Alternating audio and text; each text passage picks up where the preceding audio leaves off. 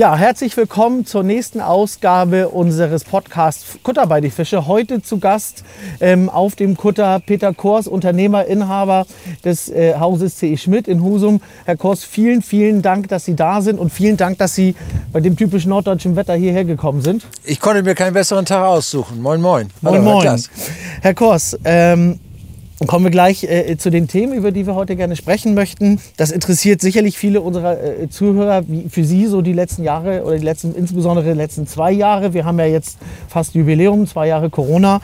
Wie Sie durch die Zeit gekommen sind, merken Sie äh, Veränderungen im Mode, Lifestyle, äh, Konsumverhalten bei Ihren Kunden? Ja, also das, äh, das Wetter ist ja ein bisschen sinnbildlich. Wir haben ein bisschen stürmische Zeiten die letzten zwei Jahre.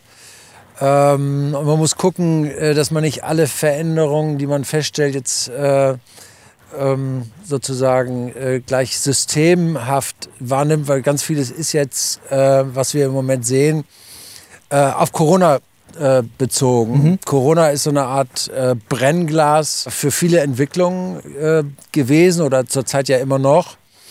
Ähm, aber wir hatten vorher ja schon eine boomhafte äh, Entwicklung, äh, Anstieg der, der, des äh, Online-Handels. Also wir haben ja verschiedene Kanäle.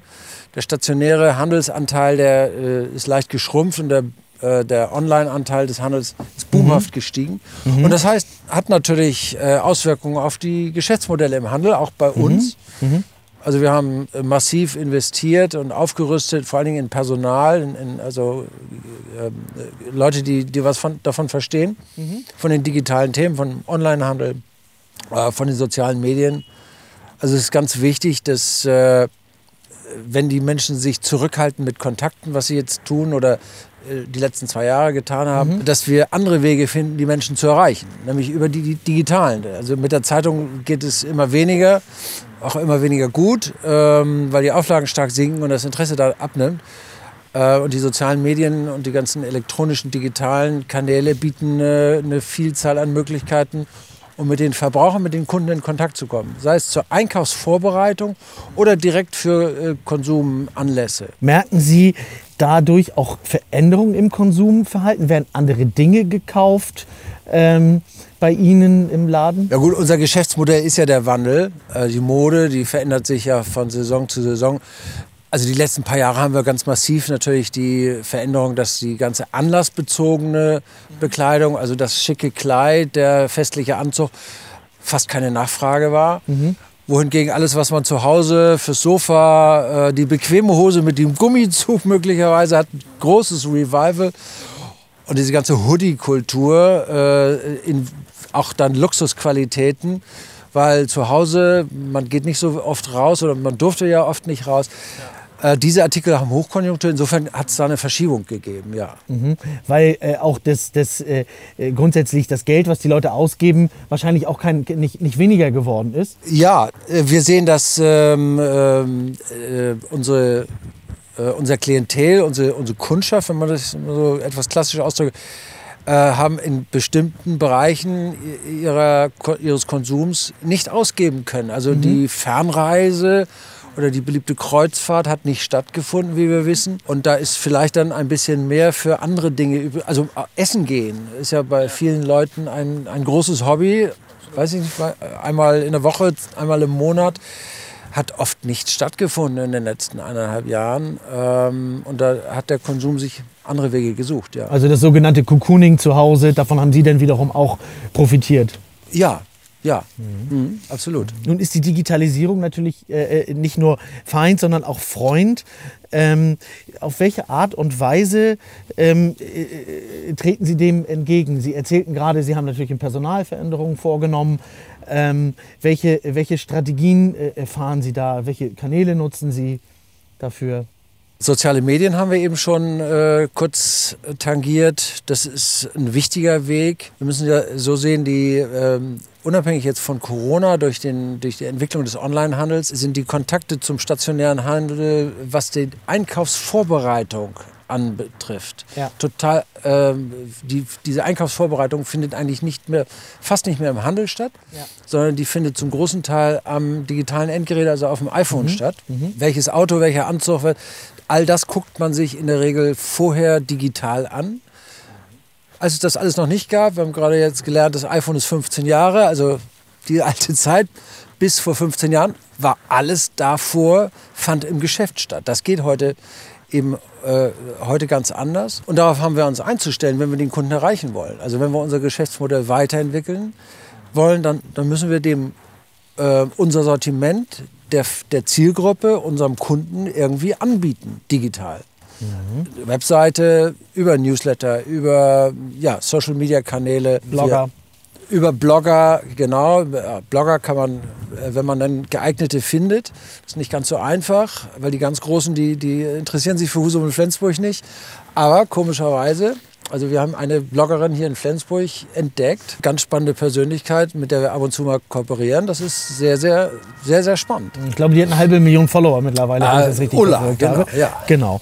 Äh, gleichzeitig äh, äh, spricht man davon, dass äh, derzeit auch eine Renaissance, äh, Renaissance des Lokalen stattfindet. Können Sie das auch äh, beobachten? Durch Corona äh, wird gesagt, Mensch, wir müssen den lokalen Einzelhandel äh, unterstützen. Sagen viele. Tun Sie das auch? Ja, da ist so ein bisschen Romantik mit drin.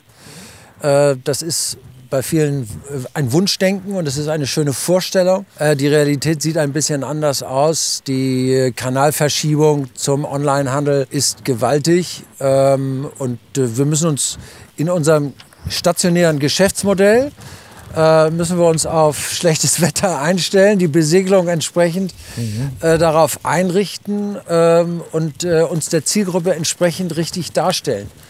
Äh, wir müssen auch äh, prozessual, also in dem, in dem Prozess, wie wir uns organisieren, müssen wir uns besser aufstellen heute. Wir müssen bessere Services anbieten.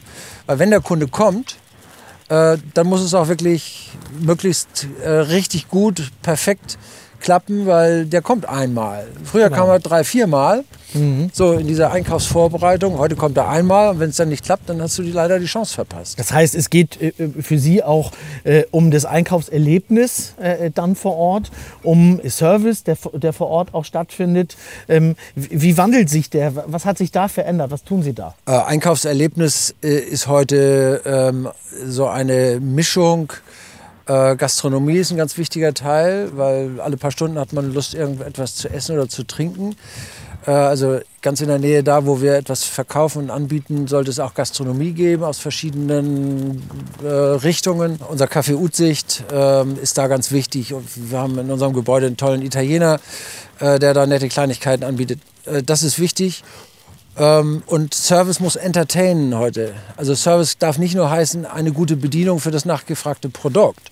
Das ist das Pflichtprogramm. Aber die Kür ist eigentlich, äh, den Verbraucher zu überraschen mit einem Mehrwert. Kleines Beispiel, wir äh, versuchen, wenn die Kunden das zulassen, uns mit denen über deren Kleiderschrank zu unterhalten. Also unsere Verkäuferinnen und Verkäufer fragen den Kunden, Mensch, wozu soll es denn sonst noch passen? Sie haben gesagt, Sie möchten eine weiße Hose. Dann erzählen Sie mal, was haben Sie denn da im Kleiderschrank? Dann bauen wir uns mit dem Kunden zusammen so die Outfitbilder zusammen und der Kunde begreift, oh Mensch, das kann ich ja auch noch ganz anders kombinieren. Und so entsteht für den Kunden ein Mehrwert. Der Kunde versteht, wir als Verkäufer sind nicht nur daran interessiert, ihm diese weiße Hose zu verkaufen, sondern dass er ein gutes Outfit, ein gutes, äh, eine gute Verwendungsmöglichkeit für äh, seine Bekleidung hat. Viele Menschen können sich das gar nicht so leicht vorstellen, wie man die Dinge kombinieren kann. Das ist jetzt ein kleines Beispiel. Klar, das sind ja auch, äh, das ist natürlich wirklich eine Königsdisziplin, wie Sie, äh, wie Sie gerade sagen. Da äh, lerne ich dann ja meinen Verkäufer auch ganz anders kennen. Das ist mit Sicherheit, das kann ich mir sehr gut vorstellen, viel schöner, als unendlich viele Pakete zu Hause auszupacken, nachdem ich sie online bestellt habe und dann da, damit alleine gelassen werde, ein, ein Stück weit. Menschen mittleren Alters kennen diese Services, dieses lokale Einkaufserlebnis noch. Wie sieht es aus mit den Digital Natives, die nachkommen? Wie versuchen Sie die sozusagen daran äh, äh, zu gewöhnen oder für sich zu gewinnen? Also man sagt, das, man sagt das so, dass es da Zielgruppen gibt, die gar nicht mehr in den stationären Einzelhandel. Das glaube ich ehrlich gesagt nicht. Es kommt immer auf die Gelegenheit an. Ähm, es gibt Lebensphasen, wo es vielleicht praktischer oder äh, äh, möglicherweise äh, naheliegender ist, äh, eher online zu kaufen. Ähm, aber man hat überraschend eine Einladung, man soll übermorgen äh, zu einer Veranstaltung, die nicht geplant war, äh, da soll man hin und ich weiß, ich muss ordentlich aussehen, ich habe den Anzug nicht, ich habe das Kleid nicht. Ich lande im stationären Einzelhandel, ich komme zu C.E. Schmidt und finde da eine äh, Beratungssituation, wo äh, die Verkäuferin nicht nur einfach sagt, das passt schon, sondern die sich Mühe geben und äh, dann entsteht idealerweise, wenn wir das alles richtig machen, entsteht bei dem Kunden, bei der Kundin dieses Verständnis, dass es eben ein großer Unterschied ist, wie Sie gerade sagen, einfach nur schnöde das Paket auspacken, mhm. was ich noch bei der Paketabholstation abgeholt habe und hinterher ja auch die drei, die ich nicht brauche, alle wieder zurückbringen muss. Also, dass das alles so ein Schrei vor Glück ist, äh, das, das bezweifle ich, dass das richtig ist. Ähm, und das erkennen auch viele Verbraucher. Aber trotzdem, das ist ein Kanal, der sich entwickelt hat, der in vielen Fällen nicht äh, rentierlich ist, dieser Online-Kanal. Das muss man sagen. Es gibt nur wenige Unternehmen, die, man, die, die, damit Geld verdienen. Dennoch hat sich dieses Geschäftsmodell so entwickelt und es wird nachgefragt. Äh, aber ich bin äh, wild entschlossen, äh, in, ins Gefecht zu ziehen, dass der stationäre Einzelhandel eine, ähm, eine große Chance hat bei vielen Leuten ähm, herzlich willkommen ist, nachgefragt wird. Was ein großer Unterschied, wenn, ihr, wenn Ihnen jemand sagt, Herr Klaas, wir gucken mal, ob äh, dieses Terrakotta-Braun wirklich die beste Farbe für Sie ist. Wir schauen mal, wir, pro wir, probier wir, probieren mal das Kobaltblau, mhm. wir probieren mal mhm. das lebensbejahende Schwarz. Kommen Sie mal hier vor den Spiegel, gucken Sie, sehen Sie doch mal und ich zeige Ihnen die richtige Jacke dazu. Äh, wenn wir mit einer überzeugenden Sympathie, die ehrlich gemeint ist, klar machen, dass wir daran interessiert sind, dass Sie ein tolles Outfit bekommen und sich darin wohlfühlen, dann merken Sie das. Dann, dann tragen Sie das auch mit nach Hause. Nun bieten Sie natürlich ähm, auch etwas an, wonach die Leute sich seit zwei Jahren sehen, nämlich Socializing. Sie sind, glaube ich, einer der wenigen Orte äh, aktuell, wo ich im, im, Moment noch vernünftig äh, ohne, ohne, ohne Halblockdown irgendwie Socializing äh, betreiben kann.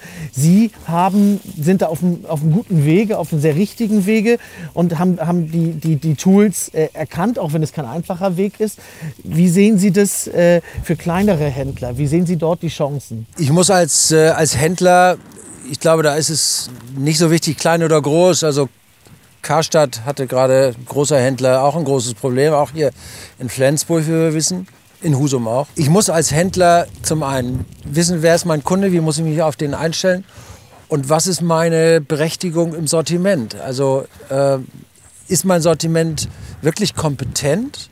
Ich muss in der heutigen Zeit mega kompetent sein in dem, was ich tue, weil sonst erkennt der Kunde den Unterschied nicht zu dem, was er im Netz findet. Vielfach ist auch die Frage, wo habe ich meine Nische? Also gibt es eine Spezialität in meinem Sortiment, an der ich festmachen kann, dass ich kompetent bin. Das ist äh, ganz wichtig. Ähm, ja, und an, ansonsten äh, glaube ich, ist es auch wichtig, äh, dass man äh, eine Antwort auf das Thema der Digitalisierung des Einkaufsprozesses findet. Das ist für, je kleiner man ist, möglicherweise etwas schwieriger. Äh, wir in, in, Nordfriesland haben, äh, sind dabei, so ein äh, Angefangen hat es mit einem Projekt von Hier gefällt mir. Das wird jetzt eine, eine Plattform werden, wo wir äh, uns gemeinsam sozusagen dem Kunden anbieten, alle Händler, alle Gastronomen. Mhm. Ähm, mit der Verlängerung eines Online-Shops oder einer Online-Plattform, wo auch kleinere sich damit einbinden können. Das ist, glaube ich, ein, ein vielversprechendes Projekt.